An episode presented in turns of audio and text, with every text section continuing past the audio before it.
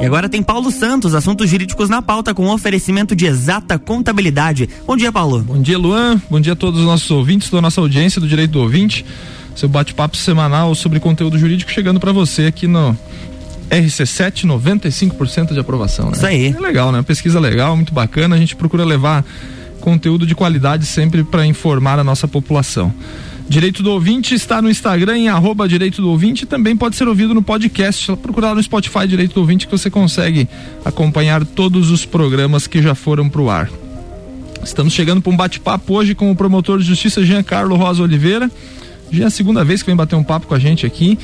É, muito obrigado, Jean, pela sua presença. Já te adianto que o Ricardo Córdova ontem ficou muito contente, gosta muito de você quando soube que a entrevista seria contigo. Bom dia, seja bem-vindo ao Direito do Ouvinte.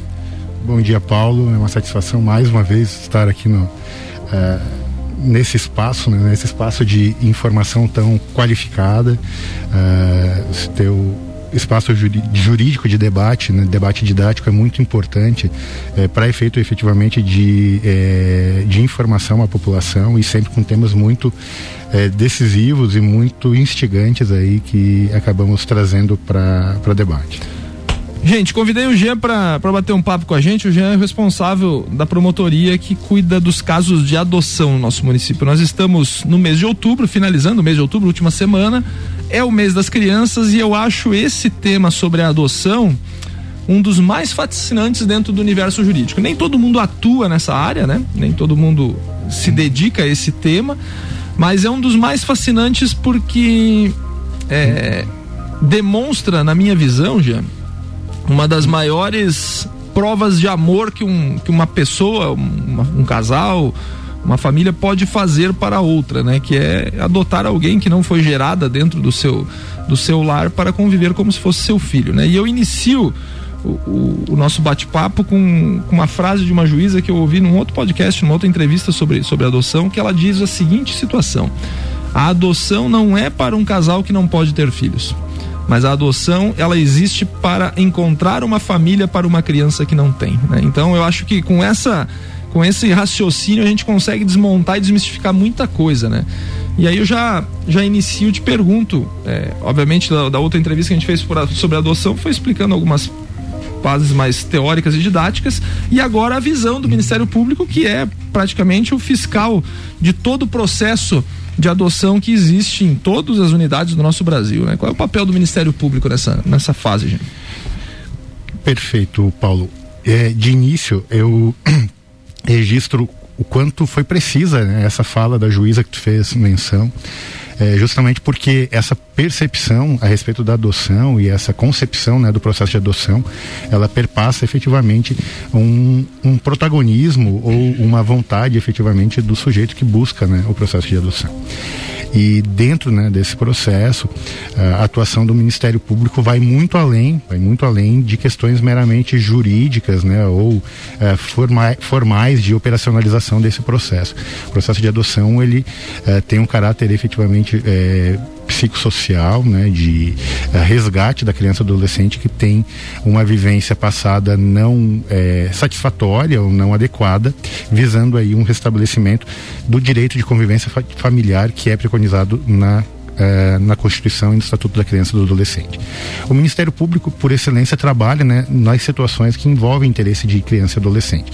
Então, os processos que envolvem interesse de criança e adolescente, há intervenção do Ministério Público. E quanto à adoção, a nossa intervenção, ela é, diz respeito a todos os momentos né, relacionados a essa, a, a essa temática.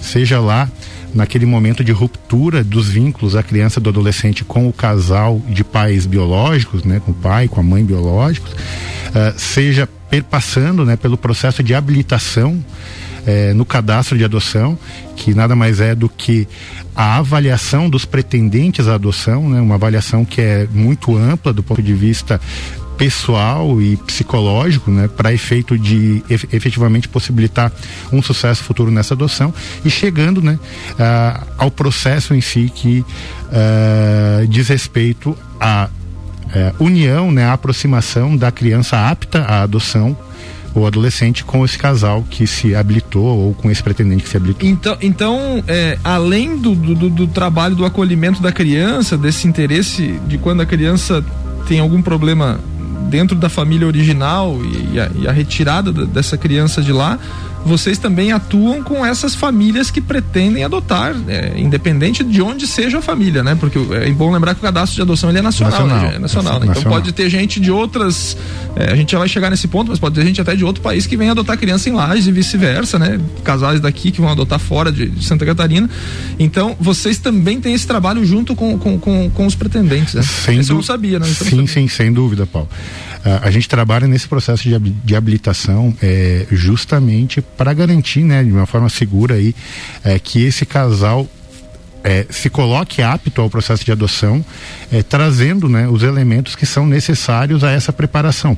Porque como, é, como eu falei ali no início, né, e, e, citando a juíza aí que tu fizeste referência, é, esse processo ele vai muito além né, da, de uma vontade do casal ou de uma predisposição, ou mais do que isso, né, de um, de um reconhecimento de um direito de ser pai. Né, é, vai, perpassa a uma necessidade de efetivamente você é, encontrar uma família apta a atender daquela criança que já vem de uma vivência de vulnerabilidade, de violação de direitos. Né? Sim, sim, sim. Bom, e, e, já, e, e, e na sequência, seguindo é, é, essa linha de raciocínio, de que forma que o, que o MP atua, porque é, agora eu vou fazer um, uma viagem aqui. É, o processo de adoção, a gente pensa no, no promotor de justiça lá, mas é dá para chamar de uma equipe multidisciplinar Exatamente. que está envolvida nisso uhum. aí, né? Porque tem assistência social, tem psicologia, tem o pessoal do próprio abrigo, tem, tem, tem muita gente aí envolvida no caso, né? Tem o juiz que vai é, decidir o caso no final, mas assim, é, a atuação do MP porque a gente falava fora do ar aqui, tá, né? As, algumas crianças elas não conseguem romper aquele vínculo do trauma que, que tiveram no, no rompimento da relação com seus pais biológicos, né? E por questões, obviamente, é, é, racionais de se entender que é um trauma muito grande né, para uma criança. É, e de que forma que, que há uma atuação do MP, então, quando essas crianças ainda carregam características agressivas, né? Muitas delas desenvolvem isso, a gente não pode pré-julgar essa criança por ter isso, porque a gente não sabe o histórico que passou. É, a gente só tem. É, vocês têm porque tratam do processo, mas obviamente que isso é segredo de justiça e não, e não interessa a ninguém uhum. fora fora dos autos. Mas assim, de que forma que, que vai se chegar a, a, a, essa situação? Por quê? Porque esse trauma psicológico de, de, de, agressividade, por exemplo, da criança, ela pode até obstar uma, uma adoção, né? Uhum. Então, de que forma que, que se, se encontra isso? Então, Paulo, quando a gente trata com, de crianças e adolescentes que passaram por situação de violação de direitos, e também por situações de acolhimento, seja ele institucional ou familiar, mas principalmente o institucional. A gente está lidando com uh, crianças que já reconhecidamente uh, têm na sua bagagem traumas e, e aspectos relacionados a essa vivência de afastamento de um convívio familiar comum, né? Um convívio familiar adequado aos seus cuidados. E isso vai re refletir é, ao longo da vida dessa pessoa, né? Hoje, uh, os estudos de neurociência, inclusive, trazem que uh, a necessidade de você ser criado um seio familiar até os seis anos de idade é imprescindível, justamente para é, obstar esse, esses traumas que são decorrentes desse momento de afeto e cuidado relacionado à criança e adolescente. Então, quando a gente lida né, com situações é, de aptidão da criança adolescente ao processo de adoção, aptidão formal, né, é, essa aptidão formal ela, ela não, se, não se mostra suficiente para possibilitar de fato esse processo de adoção. Né? Uh, o fato de hoje ter, termos uma criança destituída do poder familiar, né, afastada dos seus pais é, biológicos e apta ao processo de adoção não significa naturalmente que ela já vai ser adotada. E esse trabalho, né, como tu mesmo mencionou, multidisciplinar, que é realizado no ambiente do acolhimento, do abrigo, né, pelas equipes multidisciplinares do Poder Judiciário, pelo Ministério Público, envolve justamente essa preparação da criança e do adolescente como protagonista desse processo de adoção, inclusive criando um ambiente de entendimento, um ambiente de aceitação desse processo. É claro que nesse momento a gente trabalha justamente com essas questões decorrentes das, das fragilidades e, e das violações de direitos que eles sofreram para possibilitar uma adoção que seja bem sucedida. Em contrapartida, esse processo de habilitação à adoção também trabalha nessa dinâmica de que eh, não pode esperar o casal ou o pretendente uma condição de, de, de comportamento ideal. 100%, né? né? Como, Ex exatamente. Não tem como resetar a memória dessa criança, né? É, e quando a gente trata, né, na dinâmica do Estatuto da Criança e do Adolescente, da, é, na adoção, é, mas em todas as áreas afetas a, a, criança e adolescente, a gente trata eles aí como, de fato, protagonista desse processo, do qual o interesse dele deve prevalecer. Então é importante, né, esse casal ou o pretendente que busque a adoção ter ciência e essa habilitação dá essa possibilidade a ele, que esse processo ele não é estanque, né? Ele não termina no momento em que se é, prolata a sentença de declaração dessa adoção e que, e que essas vivências, né, essas, é, esses traumas que essas crianças trazem vão ser trabalhados nessa dinâmica familiar. E isso, na verdade, não é, não é privilégio ou, ou vamos colocar aí entre aspas, azar do pai adotivo, né? uhum. né? Porque a, a, paternidade biológica traz vivências também, também né? dessa mesma forma, mesma forma né?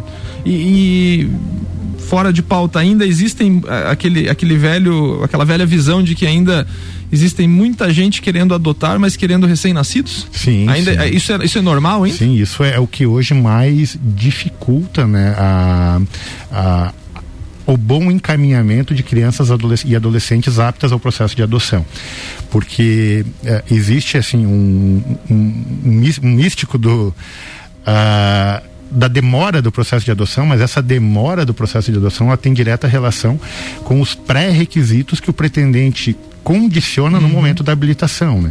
Então, quanto mais restrições ele estabelece, né? Obviamente, uma criança de menos de dois anos, branca, com, com o objetivo eventualmente de parecer com os pais adotivos, sem nenhum problema de saúde, sem nenhuma deficiência, vai restringindo, sim, né? Sim, sim. É, essa a oferta é, a é menor, né? Exa exatamente. É. E a gente trabalha daí hoje com uma discrepância de que há uma uh, uma demanda de que há uma demora no processo de adoção, mas temos hoje em acolhimento institucional mais crianças aptas a serem adotadas do que pessoas. É, eu vi há, há, um ano e pouco, eu, eu, lembro que eu vi a estatística do Cadastro Nacional de Adoção de 30 mil, 30 mil e pouco, 30 mil e tantas crianças a serem adotadas e 35 mil famílias na fila querendo adotar. Ou seja, é uma matemática que fecharia, mas, mas nessa linha do que ele falou, não, não, não, não combina e não tem como.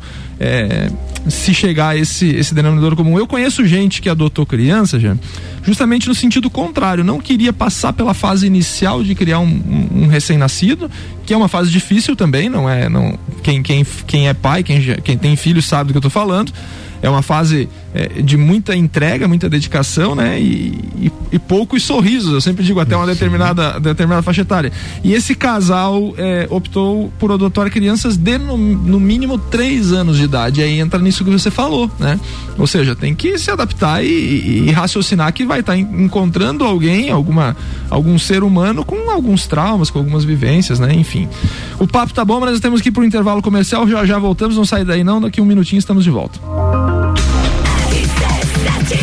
RC7715, coluna direito do ouvinte no Jornal da Manhã tem oferecimento de exata contabilidade, qualidade na prestação de serviços contábeis. Contatos pelo 32238880 ou exatacontadores.com.br.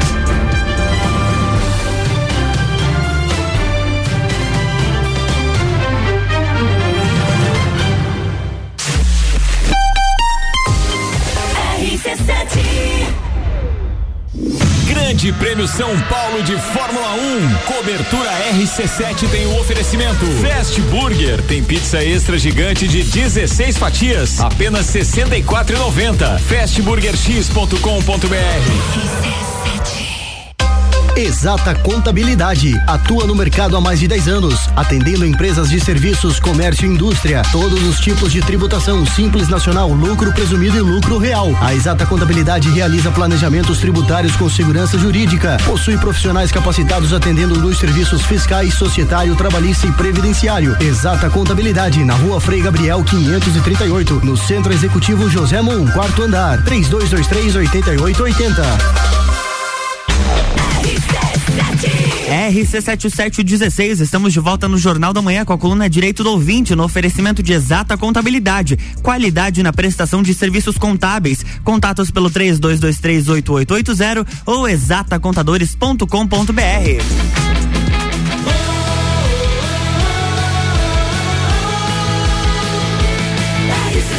A número 1 um no seu rádio tem 95% de aprovação.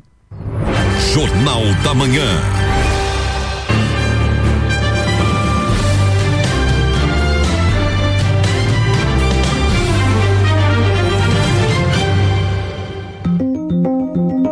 Estamos de volta, bloco 2. Bloco 2, direito do ouvinte, batendo um papo com Jean Carlos Rosa Oliveira, promotor de justiça. Estamos falando sobre adoção. Jean, já falamos de alguns assuntos no primeiro bloco e agora eu te trago uma seguinte situação. É, até essa pergunta é por conta de uma, de uma matéria que eu lembro da então RBS TV aqui em Santa Catarina, agora NSC, que falava sobre adoção. E, e a matéria mostrou uma família em Joinville que foi no abrigo e adotou três dos quatro filhos. Mas por que que adotou? Porque um dos filhos que estavam no abrigo, um dos irmãos, né, que estavam no abrigo, é, tinha 16 anos já. E esse próprio irmão, sabedor da, da, da, condição dele mais velho, que poderia dificultar a adoção dos mais novos, que tinham, se não me engano, a notícia tinham 9 anos, 6 anos e 4 anos, uma coisa assim.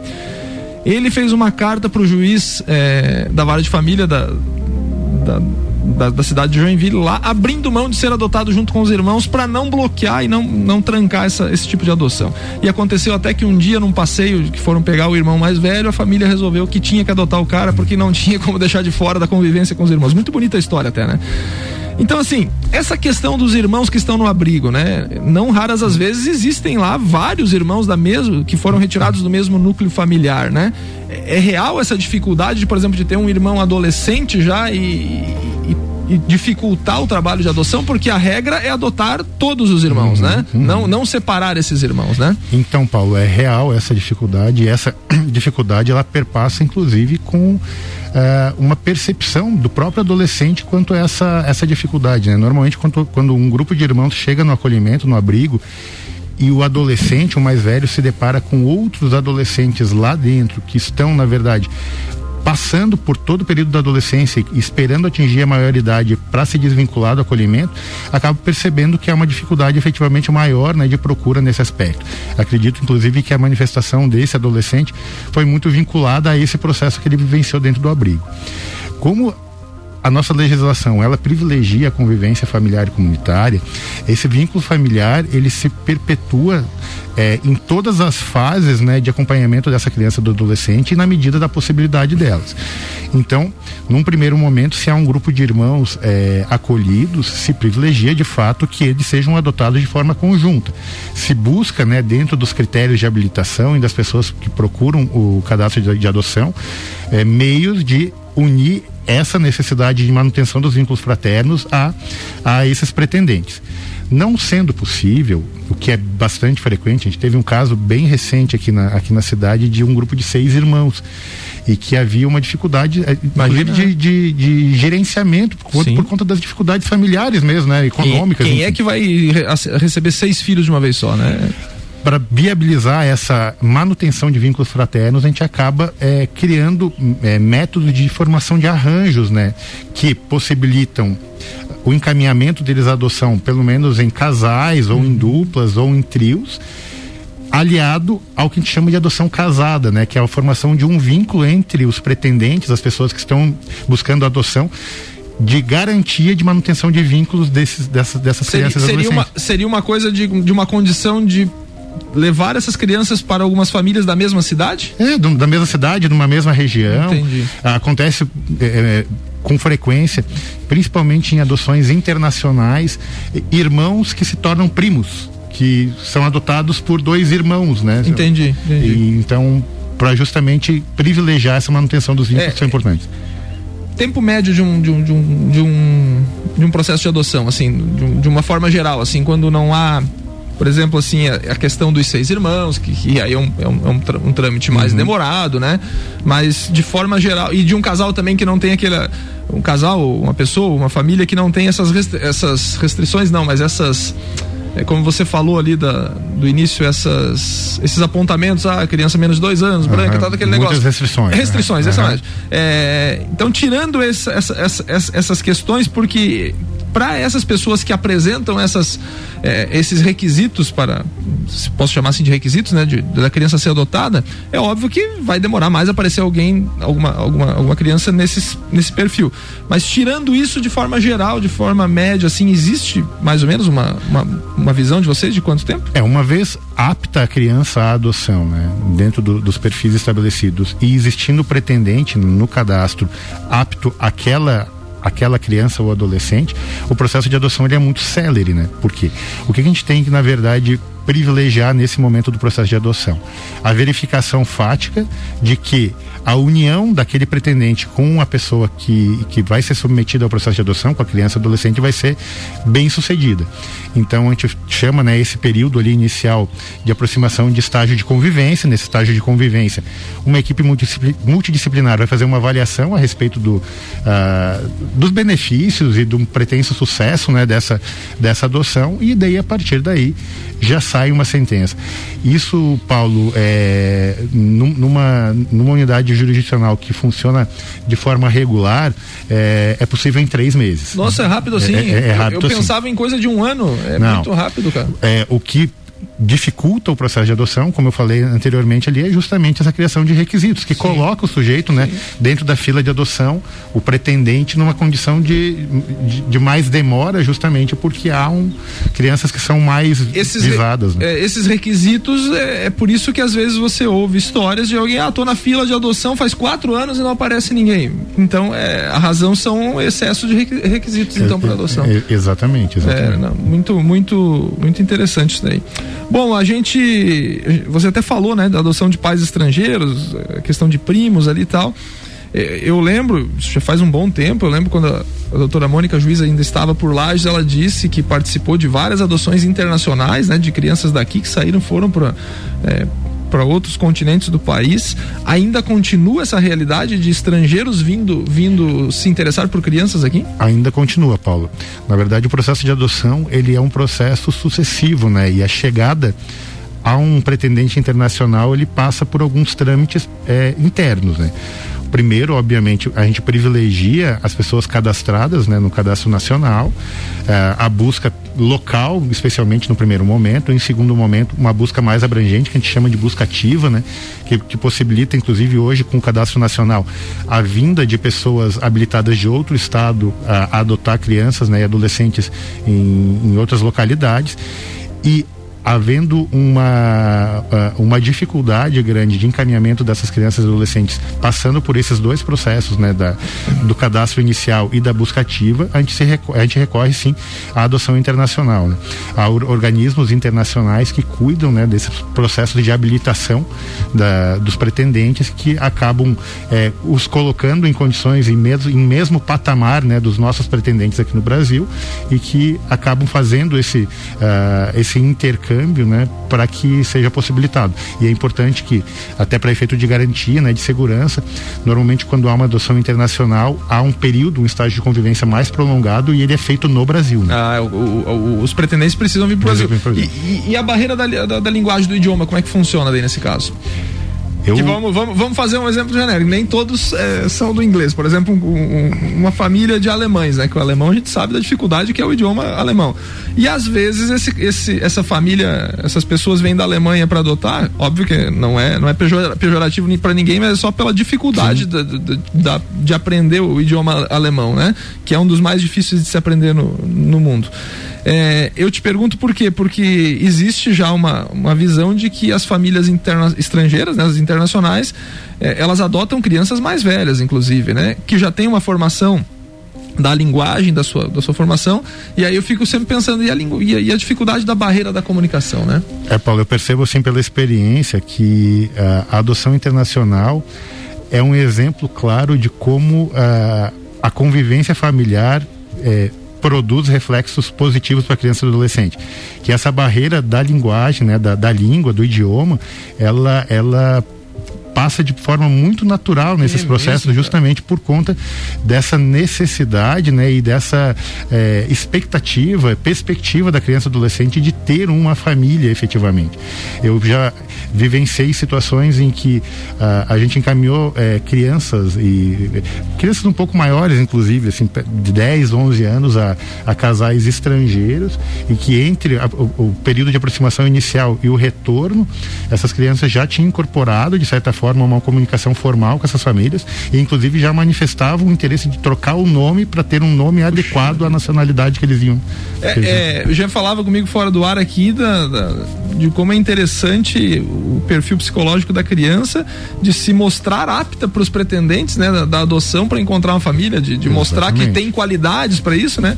E essa questão do, do idioma é uma que é, que é fantástica, né? Então você vê, é, é, é, muito, muito interessante. Você falou ali do cadastro nacional, né? Então os nomes das crianças que estão no abrigo de lajes, elas estão disponíveis para o Brasil todo consultarem? E, exatamente. Nome, qualidades, características da criança, seria mais ou menos assim? É, é claro que há restrições de sigilo né, nesse cadastro. Na verdade, as pessoas habilitadas têm acesso a esse cadastro, né? não, não, é qualquer cidadão.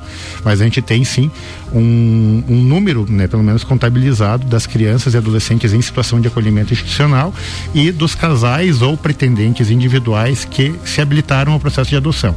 É, esse cadastro ele é um cadastro que é manejado né, pelo CNJ, pelo Conselho Nacional de Justiça, e ele tem essa finalidade justamente de uh, evitar prolongamentos desnecessários de situações de acolhimento de crianças e adolescentes né? e possibilitar esse intercâmbio justamente de possibilidades, especialmente interestaduais, para viabilizar uma adoção de forma mais célere. Entendido, entendido. É, é óbvio que o número de crianças aguardando uma família é maior do que o número de, de pretendentes. E aí você tocou num ponto, né? Casais ou pessoas é, individuais. É, hoje é, até dia desses eu entrei num, num debate com, com alguns amigos, né? É, sobre esse sobre sobre adoção óbvio né? O tema da nossa entrevista. E sobre os tipos de adoção né? Então assim é, você falou agora casais e pessoas individuais. É muito comum hoje pessoas por exemplo solteiras ou viúvas alguma coisa dessa forma que procurem de forma é, individual adotar uma criança? Eu, ou ainda ou ainda a regra maior são casais sem filhos a regra maior são casais, são casais. casais. A regra dos 100 filhos hoje tem sido relativizada, assim, é, uhum. na organização dos casais hoje muitos é, já estabelecem como perspectiva de vida ah, o filho biológico e depois um filho adotivo, é, justamente por conta da, dessas necessidades, né, de, especialmente da mulher de, de, de, de gerir, né, a, a, a criança, enfim. Uh, mas uh, com relação à adoção de pretendente único, a gente ainda percebe que há uma diferença efetiva, assim. Eu acredito, eu colocaria assim, Paulo, de, de cada cinco casos, acho que um é de, de, de pretendente, pretendente, único. único. Ah, então é menos, é menos casos, então. Jean, faltou dizer alguma coisa sobre adoção? A gente esgotou a nossa, nossa pauta prévia aí. É, desde já eu queria te agradecer pela, pelo, pelo bate-papo aqui, um bate-papo bem didático mesmo, é, e, o objetivo é esse, né? não sei se faltou alguma coisa a dizer sobre, sobre adoção aí que você é, lembra e, e eu não te perguntei. Paulo, assim, o apontamento que eu sempre faço, né, quando eu tenho espaço para falar sobre adoção é justamente uh, possibilitar e, e, e, fomentar a busca de informação a respeito, né? Justamente essa informação que vai muito além, né, de um ato meramente de compaixão do pretendente, é, que se coloca numa condição de gerar um benefício a alguém que não tem uma família e invertendo justamente esse papel, né, como a citação que tu iniciou aí a tua fala, é, de protagonista dessa criança adolescente que tem garantido de forma é, emocional, mas também legal, o direito de ter uma família, né?